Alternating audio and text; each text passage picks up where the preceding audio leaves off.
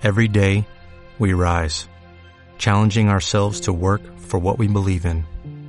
At U.S. Border Patrol, protecting our borders is more than a job, it's a calling. Agents answer the call, working together to keep our country and communities safe. If you are ready for a new mission, join U.S. Border Patrol and go beyond.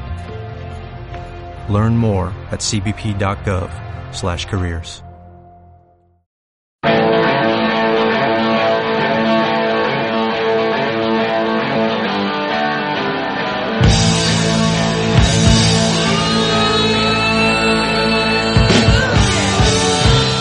Cogí su cabecita entre mis manos, lo miré a la cara y le dije que su comportamiento me parecía inconcebible. Y mi pene me miró como si nada, oye.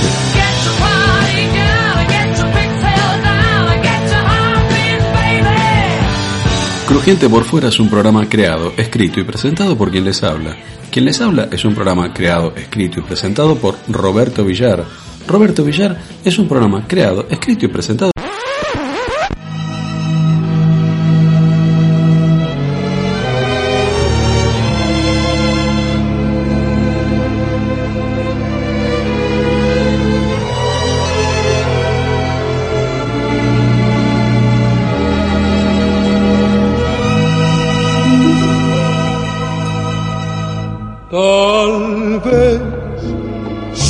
mejor que no volvieras.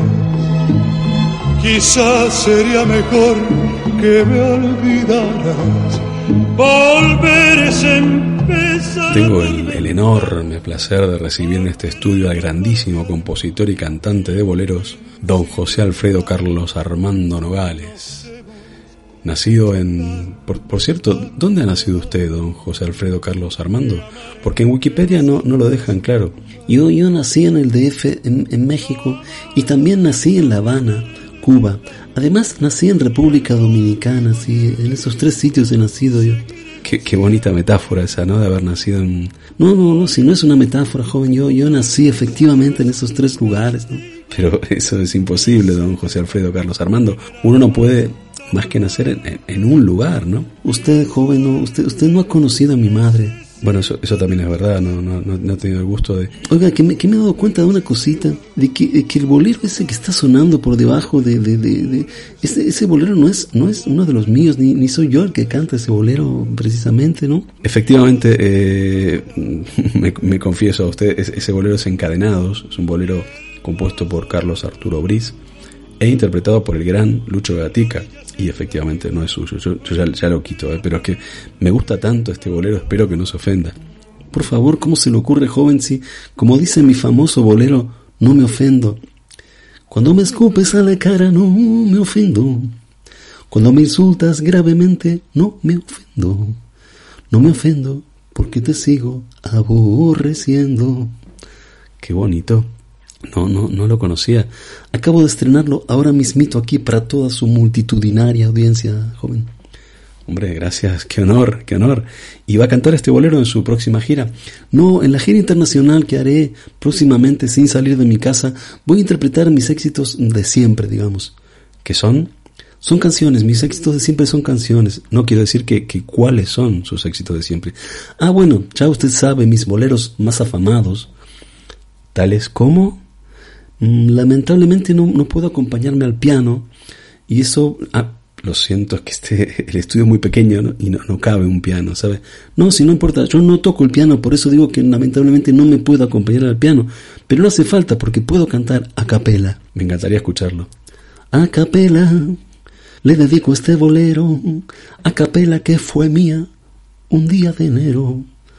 A la joven capela que no fue mía al día siguiente, a capela que la llevo en mi mente y también en otras partes, otras partes menos evidentes.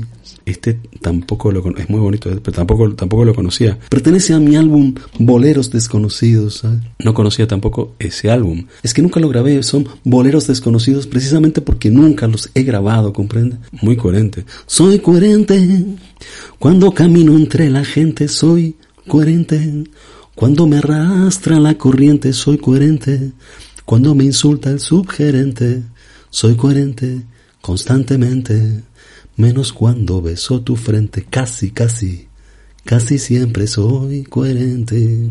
Qué bonito, don José Alfredo, etcétera. Y desconocido, una vez más, para mí al menos. Tengo escritos y grabados, joven, más de 408 boleros. 409 tengo. Eso es un montón de boleros, don. Estoy hasta los huevos de, componer boleros, la verdad, le digo. Podría intentar ampliar un poco, ¿no? El campo de sus composiciones, digo. Solo me salen boleros, ¿sabe? Créame que lo intento y lo intento denodadamente. Empiezo escribiendo, por ejemplo, un tema de rock duro, ¿no? Entonces, digo, me voy a comer tus bragas de sabores, voy a masticar tus sujetadores, mientras acaricio tus cabellos largos, tan largos y tan bellos. ¿Ve lo que le dijo? Es una maldición. Me voy al bolero.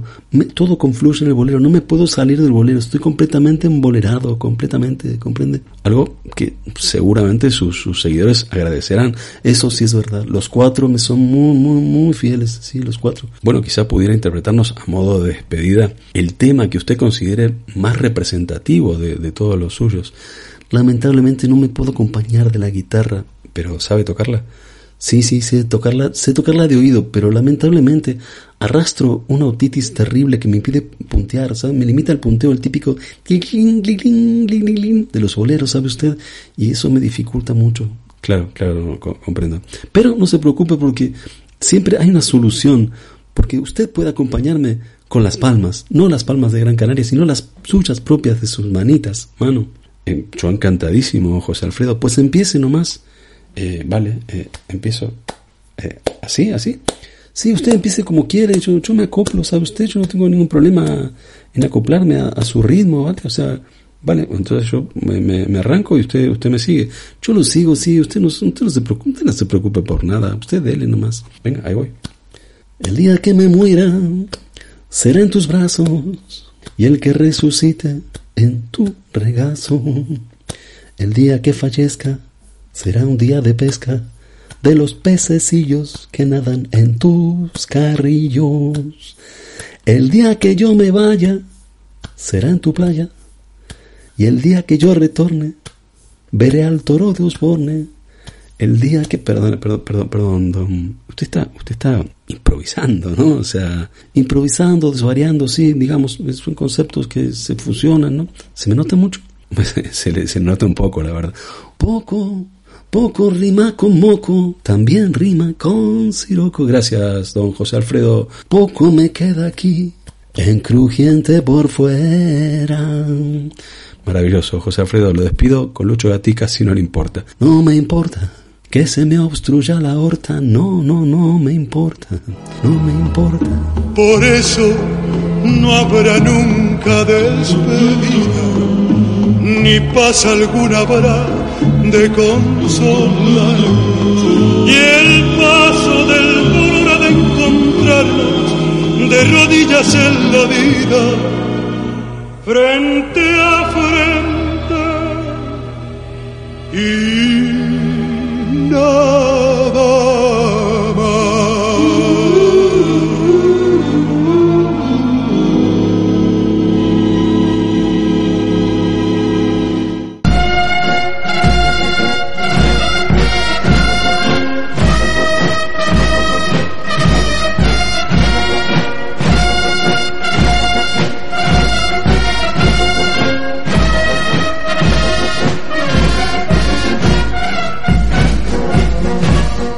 habla a la nación crujiente el excelentísimo dictador omnipoderoso y chunguísimo don Jorge Rafael Vileda.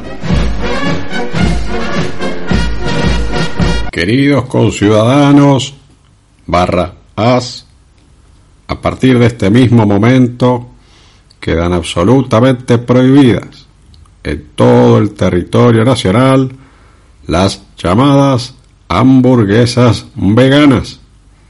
Serán perseguidas por las fuerzas de seguridad la concepción, elaboración, cocción y distribución de esta aberración culinaria. Asimismo, se castigará con todo rigor no solo a quien produzca y comercialice este bizarro alimento, sino también a quien lo consuma tanto en locales comerciales como en la privacidad de sus hogares. seremos inflexibles con quienes, a partir de este mismo instante, se conviertan en malhechores que tengan cualquier tipo de relación con esta deformación de nuestra sociedad occidental, cristiana y carnívora. La dictadura que presido no tendrá piedad con estos delincuentes, independientemente de la edad que estos tengan. Deberán cumplir las altas penas a que serán condenados. Eso sí, dando muestras, una vez más, del carácter compasivo de esta dictadura, los niños encerrados por consumir estas mal llamadas hamburguesas veganas podrán cumplir su condena en reformatorios habilitados a tal efecto, los conocidos como carcelitas, donde se les aplicarán modernos tratamientos conductistas encaminados a que, una vez cumplidas sus penas de al menos cinco años de prisión, salgan completamente reformados y convertidos en orgullosos consumidores de carne nacional, de grasa nacional y de colesterol del malo nacional. Pido a Dios que bendiga a todos los habitantes barra as de esta tierra crujiente. Pueden continuar escuchando la programación habitual. Jesús Pozo y yo tenemos un lado angelical y un lado diabólico, pero ambos lados son angelicales. Esto nos permite entrar sin que el portero nos ponga ninguna pega, tanto a la discoteca Paradise como la discoteca Infernos, con apóstrofe S. Incluso aunque llevemos calcetines blancos para entrar a Infernos o negros para ir a la Paradise. Nos gusta codearnos con lo mejor y lo peor del Averno y del Edén. En ambos sitios solemos coincidir con la muerte, ¿Qué pasa, chavales? Nos grita siempre en cuanto nos ve la muerte. Siempre nos invita a una ronda en Paradise de agua sin gas y en Infernos de tequila con chile habanero y dos cucharadas de wasabi. ¿Es más maja la muerte? Solemos comentar con ella esta sección, la que, la que hacemos aquí habitualmente, antes de que le suene el móvil, que le suena enseguida y le suena cada dos por tres. No para, está hasta arriba de trabajo la pobre. Aunque, como ella siempre dice, para mí esto no es un trabajo, es una forma de vida, haciendo hincapié con un gestito muy simpático cuando dice lo de vida, una cachonda la muerte. Nosotros siempre le reímos las gracias, no por hacerle la pelota, sino porque los tres sabemos que...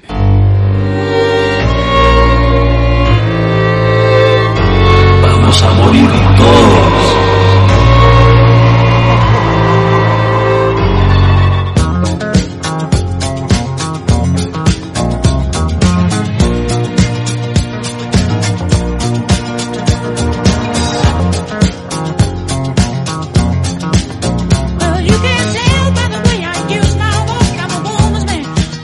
Hola Pozo, Hola Villar, ¿Cómo De estamos? nuevo, de nuevo. Muy bien, muy bien, ¿no? Muy bien. Cada semana mejor, Sí, me alegra.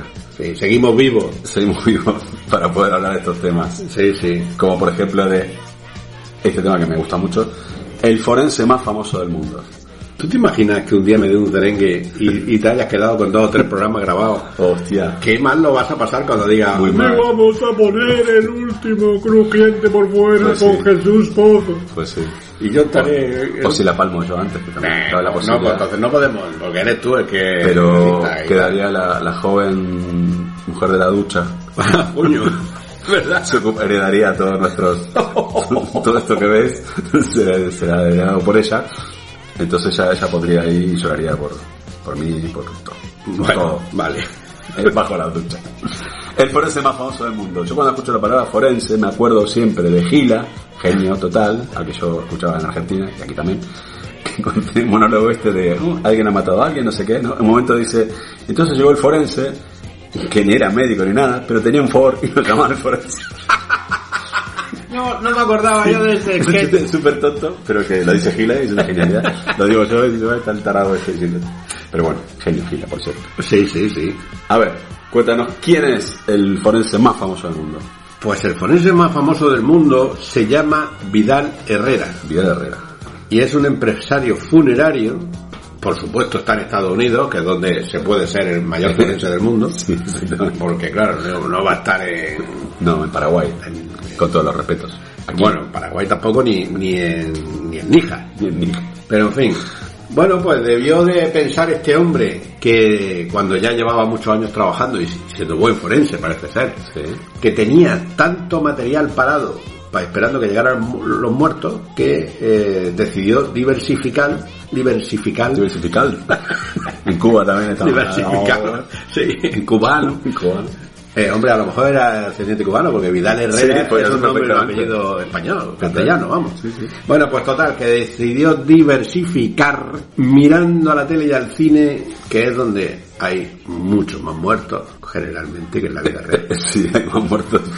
Pone la tele hay muchos muertos. Anoche mismo vimos una película que un tío se cargaba a cinco del tirón, vamos. Totalmente. Una película muy mala, de la que, Sí, que no muy comentaremos. mala, muy mala. Pero Eh, esto, o sea, el tipo tenía el material con el que trabajaba habitualmente como forense y decidió darle otro uso. Claro, y decidió, Ajá. por ejemplo, llamar a los estudios de televisión de Hollywood y decir, señores, tengo aquí una funeraria lista para que ustedes utilicen en sus series de televisión, Ah, qué chulo. qué con chulo. todos los materiales, incluidos muñecos de pega, para que ustedes puedan hacer autopsias sin sangre.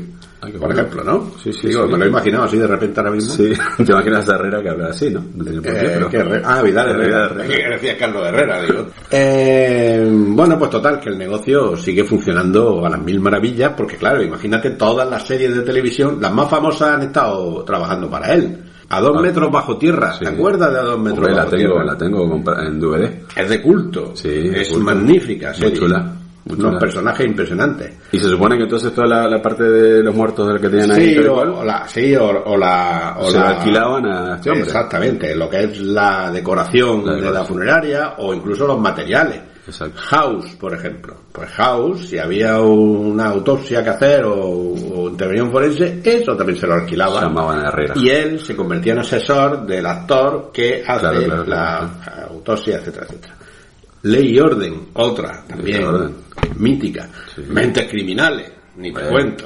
A ti que te gustan este tipo de series, ¿no? A mí, a mí me gustan todas. Esta es la, la, la que Castle, eh, la que menos me puede interesar, ¿no? Pero se ha escrito un crimen, no sé si había este tipo Se de ha escenas. escrito un crimen, eso no había, No, este ahí no solía haber autopsias, Eso, ni- eso es. pero eso, Mítica. mítica, Poirot, Poirot. mítica, no existía Vidal Herrera con Poirot, evidentemente, ni con Se ha escrito un crimen, yo creo que tampoco, Ni con Colombo, ni con Colombo, en Colombo tampoco había escenas en, No, no, no. Esto es posteriormente, Posterior, sí, sí, es curioso. Esto de- deberíamos de analizar un día cuando empiezan los, Los muertos cambios. a entrar en la serie de televisión abriéndose en canal. Ah, pues está bien.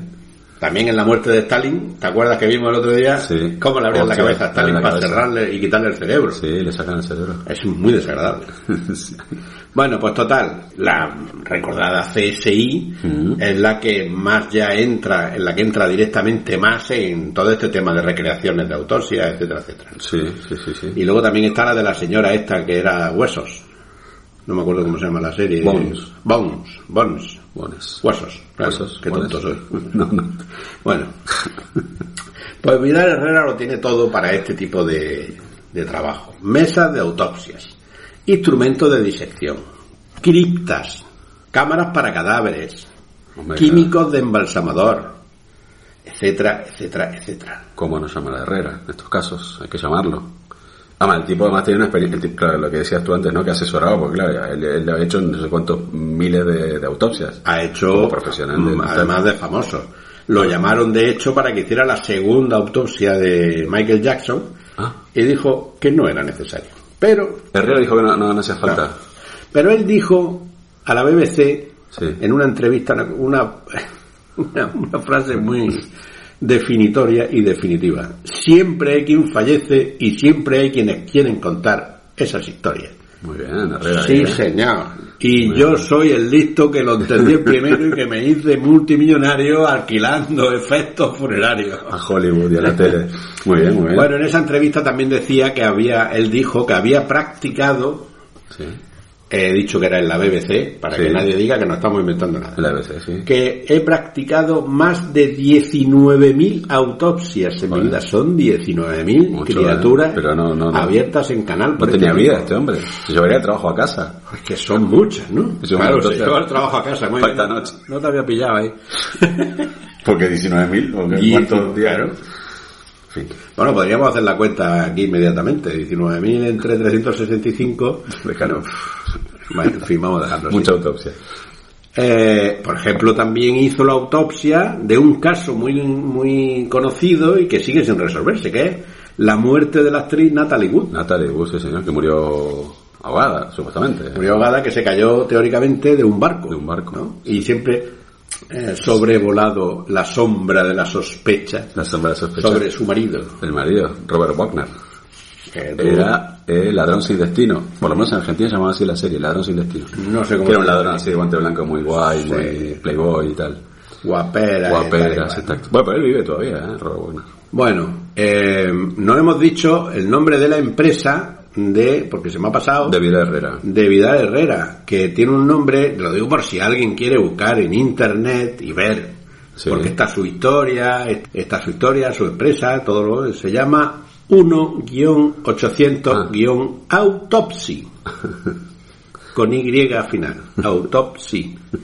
Pero antes hay que poner 1-800-autopsy, Autopsy. ¿vale? Y ahí está su lema, que también me ha resultado curioso. ¿Qué, qué- cuál? Tiene, Vidal Herrera tiene un lema como forense. Debemos proteger a los muertos y darles una voz. Más cosas. Trabaja en medio mundo. O sea, no solamente en Estados Unidos. Este lo contratan ya en Canadá, en Australia, en Colombia, en Japón, Claro. en Indonesia, en China, etcétera, etcétera. Y su imagen corporativa, que también, como tú bien sabes, la imagen corporativa de una empresa es fundamental. Muy importante. Y más en Estados Unidos. Pues tiene dos colores. El rojo y el negro. Y el negro. Porque representan, se- todo esto lo, lo he leído de, Sí, sí, de su página, ¿no? página web y de sus declaraciones múltiples. Sí. Porque representan sangre y muerte. Y tienen un buen conjunto de ataúdes en miniatura que utiliza como envoltorios para enviar regalos a sus clientes. A todos en miniatura. A sus clientes vivos, claro, o a las familias, supongo, o a las empresas o a las compañías de Hollywood que le contratan. Claro, claro. El tío no manda una cajita con nubecitas, no, el tío manda una Pequeños ataúdes, ¿no? dentro, la cosa dentro del pequeño ataúd. Qué bueno. Lo tiene muy currado En fin. Vidal Herrera. Así le va de bien. En fin. Bueno, nos vamos a la palabra.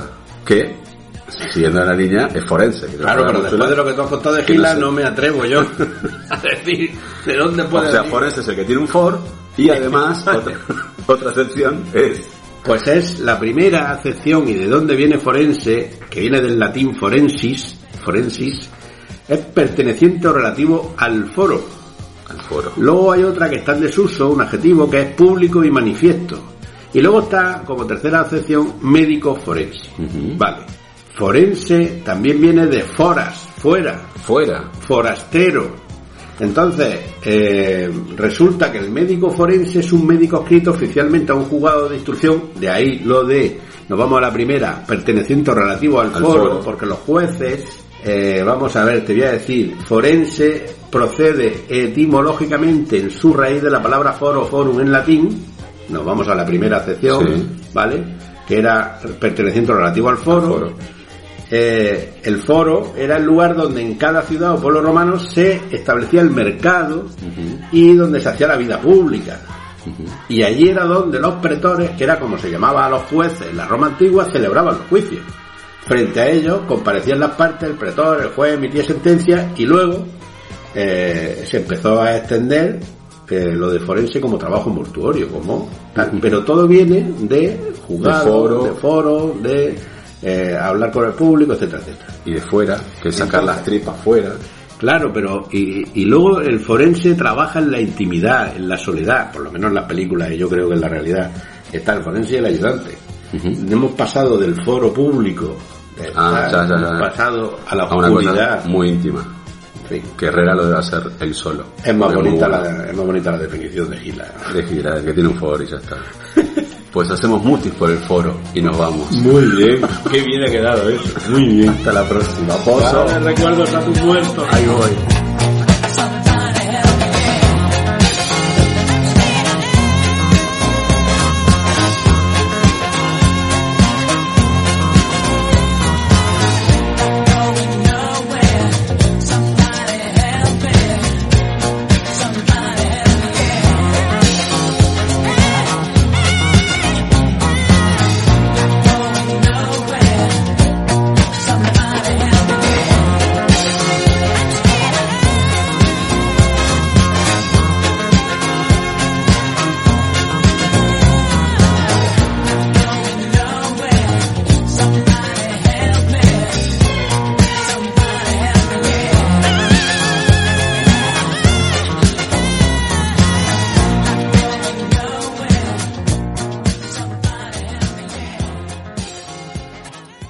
Walkie y Talkie. Talkie llamando a Walkie, Talkie llamando a Walkie. Hola Talkie, ¿cómo te va? Cambio. Bien, me va bien. Lo que pasa es que no quiero perder contacto, ¿sabes? Por eso te llamo, porque no quiero perder el contacto. Pero si hablamos 22 veces al día, eh, Talki, ¿qué me estás contando? Walkie, por favor, ¿cómo vamos a perder contacto tú y yo si somos, si somos uña, uña y carne, como se suele decir? Cambio. Bueno, bueno, uña y carne no sé yo, ¿eh? no sé yo porque últimamente te noto un poco distante, Walkie, cambio. Distante, pero sí, pero si vivimos, si vivimos enfrentados, si te estoy viendo desde el balcón, Walkie, ¿qué me estás contando? Que si habla un poquito más alto, no necesitamos eh, comunicarnos a través de los interfonos estos raros, modernos, Talki, por favor, ¿qué me estás contando? Cambio. Sí, bueno, eso es lo que se dice, no lo que se suele decir. Sí, estamos en contacto, estamos en contacto. Pero eso es como una fórmula, una fórmula hecha, una, una frase ya preparada, ¿no? Yo creo que, que, que tendríamos que definir la relación de una vez por todas. Está La relación, otra vez estamos con la relación con las etiquetas, Talki, otra vez las etiquetas, Walkie, Talki, por favor. ¿Qué más da lo que seamos? Somos seres humanos. Yo un poquito más, vale, Talki, pero, pero somos seres humanos en definitiva. Cambio. Sí, pero yo necesito, no son etiquetas, yo necesito, necesito saber, saber el género, el género, tal que, es el, tema es el género, tal que a ver si nos enteramos, nos damos por aludidos una vez por todas, tal que igual que por favor te lo pido. El género, ya te dije, a mí me gusta el poplín y el tergal. ¿Qué pasa? ¿Qué más da el género? A vos te gusta un género, a mí me gusta el otro, Walkie. Bueno, ¿y qué? ¿Y qué problema hay? Talki, por favor. Cambio. Es importante el género. No me vengas como moderneces desde el tergal y de nada. Por favor, ¿qué somos? ¿Somos novios? ¿Somos amigas? ¿Qué somos? ¿Somos parásitos humanos en una sociedad descerebrada? ¿Qué somos? ¿Qué somos? Eh, por favor, es una, es una pregunta fácil. Por favor, te lo ruego. ¿Qué somos? ¿Qué somos? ¿Pero qué esto qué es? ¿Un bolero? Walkie, por favor, te lo ruego. Somos, somos, somos, somos, somos, somos, somos, somos, somos, mm, cambio.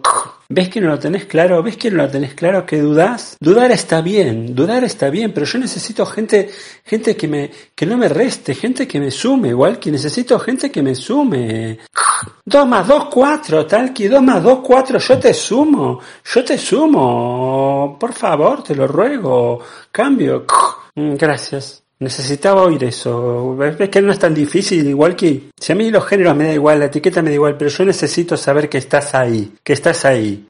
Pero si estoy acá, mira, te estoy levantando la mano desde el balcón de enfrente. ¿Cómo no voy a estar acá? Walkie, por favor, te lo ruego. ¿Qué, qué, qué necesidad de estar tan, tan cerca tan, tan, tan, tan unidos a través del, del... Pero por favor, Walkie, te lo ruego. Cambio. Está bien, sí, te veo ahí a lo lejos, enfrente. Casi estamos unidos y eso a mí me alegra. Gracias, Walkie. Siempre te llevaré en mi corazón. Pero si dentro de 10 minutos me vas a llamar me vas a llamar de nuevo, ¿qué es esto del corazón? Y te llevaré, por favor. Qué tipo más pesado, coño. Que, que quiere compartir piso, que, que, que deja, está, está bien así la relación. Walkie, parece mentira. Cambio. Soy Talki, lo sabes. Por lo menos definamos bien los nombres, ¿vale? Nueva entrega de Chipsy Joe y su gramola. Quiero agradecer a Chipsy el esfuerzo económico que hace cada vez que nos regala una de sus canciones, porque las monedas que mete en la gramola son suyas y son de un euro, eh, ojo. Y además es una gramola que ya tiene sus años, le cuesta adaptarse a los nuevos tiempos y claro, no está preparada para aceptar pagos por Visum, por ejemplo. Por lo que Chipsy Joe tiene que ir juntando moneditas a lo largo de la semana. Si estáis en Madrid y lo, y, lo veis pidiendo en la esquina de, de, Princesa y Gastambide, por ejemplo, echadle algo, que es para una buena causa, para seguir escuchando su gramola, como ahora. Cuando quieras, Gypsy Joe.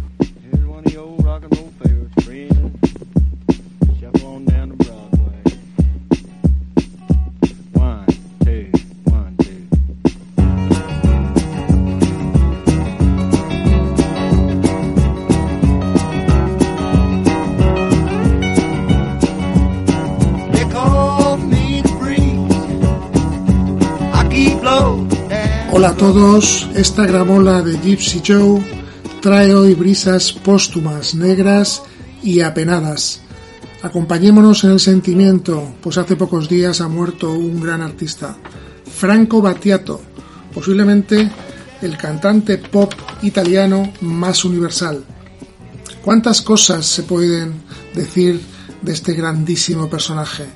Versátil, pero perfectamente reconocible por su inconfundible voz de seda. Iconoclasta, sin ser falsario. Místico, pero apegado a la realidad. Un buceador en la metafísica, el humanismo e incluso la tardía psicodélica. Un músico que a veces resulta ampuloso y grandilocuente, por lo que hay que escucharle a poquitos de pura intensidad que tiene, pero también hacedor de melodías sublimes y letras inteligentes. Un hombre que ha mezclado con sensibilidad y buen gusto la música pop, el rock and roll, la música experimental, la música clásica y también la música sacra. Un trovador inquieto, enamorado tanto de Stockhausen, de quien era amigo, como de Handel o de los Rolling Stones.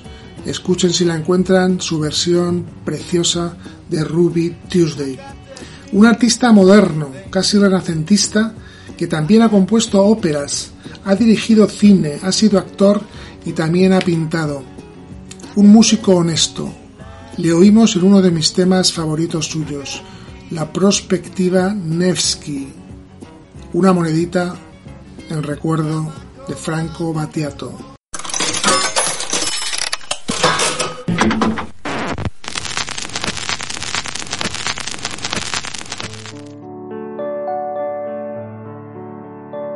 Un vento a 30 gradi sotto zero, incontrastato sulle piazze vuote contro i campanili, a tratti come raffiche di mitra disintegrava i cumuli di neve.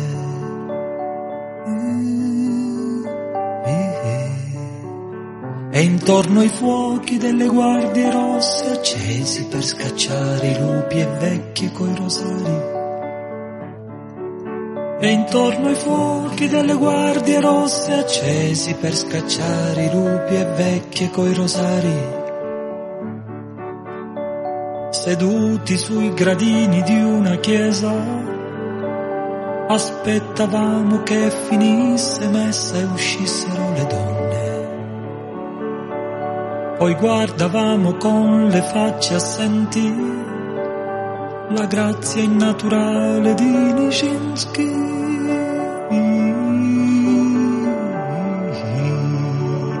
E poi di lui si innamorò perdutamente il suo impresario e dei balletti russi.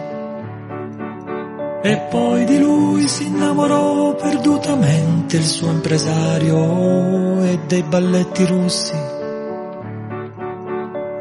L'inverno con la mia generazione, le donne curve sui telai vicine alle finestre un giorno sulla prospettiva Nevsky, per caso vi incontrai Igor Stravinsky.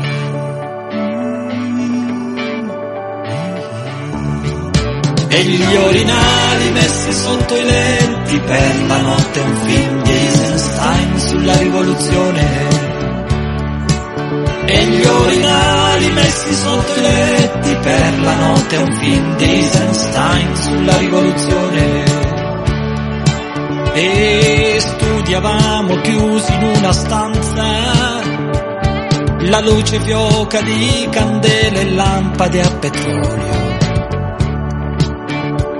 E quando si trattava di parlare aspettavamo sempre con piacere.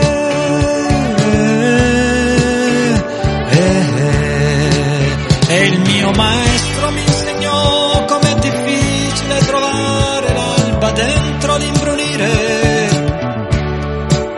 E il mio maestro mi insegnò com'è difficile trovare l'alba dentro l'imbrunire. Eh,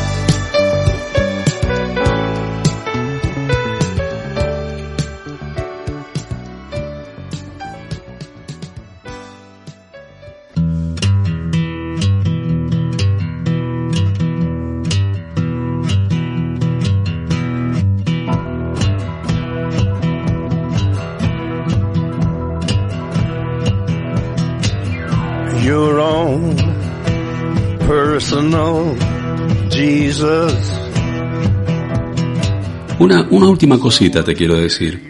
He perdido el norte, sí, pero me apaño bastante bien con tres puntos cardinales, ¿vale? Your own personal.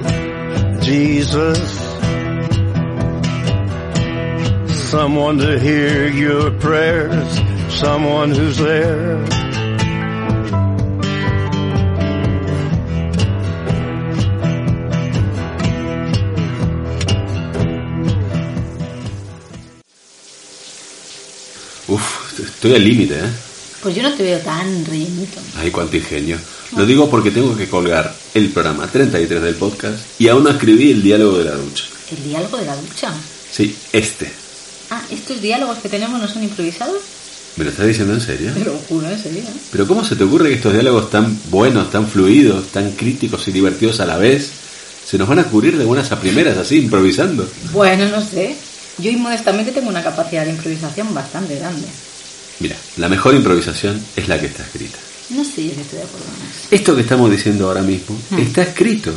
Por eso sale así de bien y de corrido, con chistes que... ¿Qué chistes? En lo que llevamos de diálogo no ha habido ni un chiste. Bueno, medio chiste, a lo mejor, pero no. Ah, no, no, lo que me faltaba ya. Que boicotees mis diálogos. Tus diálogos serán nuestros diálogos. No, porque los escribo yo. Sí, claro, porque tú lo digas. Estos diálogos van surgiendo sobre la marcha, mientras hablamos. Yo no sé lo que vas a decir ahora mismo, por ejemplo, y tú no sabías que yo iba a decir lo que acabo de decir. Lo supe antes que nadie, lista. Porque lo que has dicho antes se me ha ocurrido a mí. Uy, antes se me ha ocurrido a mí. Menos humos, Torre Bruno. Me- menos humo, Torrebruno. Ese juego de palabras es una mierda. y a mí que me dices, lo has escrito tú. Ah, ya, ya, ya lo pillo. Los chistes malos los escribo yo y las frases ingeniosas se te ocurren a ti, ¿no? Veo que lo vas cogiendo. Qué cruz, Mariluz. Qué cruz, Marilu. Te estás superando. Mejor que entre la música, pero ya. Música adentro.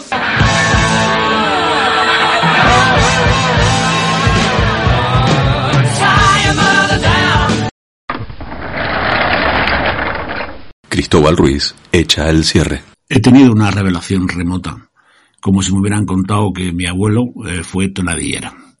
La impresión, probablemente falsa, eh, fue que Luis Alfredo y Jorge Rafael Vileda, el cantautor y el dictador, eran la misma persona. A uno no le importa que se le obstruya la aorta y el otro prohíbe las hamburguesas veganas para fomentarlas del colesterol malo y que te dé un amarillo. O mejor un rojo y negro, para que te haga la autopsia Vidal Herrera y te diga que como muerto tienes derecho a expresarte. Un tipo que escribe con bisturí encima de los cadáveres. 19.000 páginas. Chupatesa, Stendhal, rojo y negro de pacotilla. A Franco Battiato le habría gustado esa otra perspectiva. Y por un momento me ha venido la inquietante imagen de Carmen metiendo morcillas en la ducha. Pero luego me he dicho que no, que Carmen es muy buena actriz y que esas morcillas también estaban escritas. La maldición del buen guionista, que su trabajo no se note. Bueno, sabiendo encima que todo lo que escriba en ese ámbito acabará en papel mojado.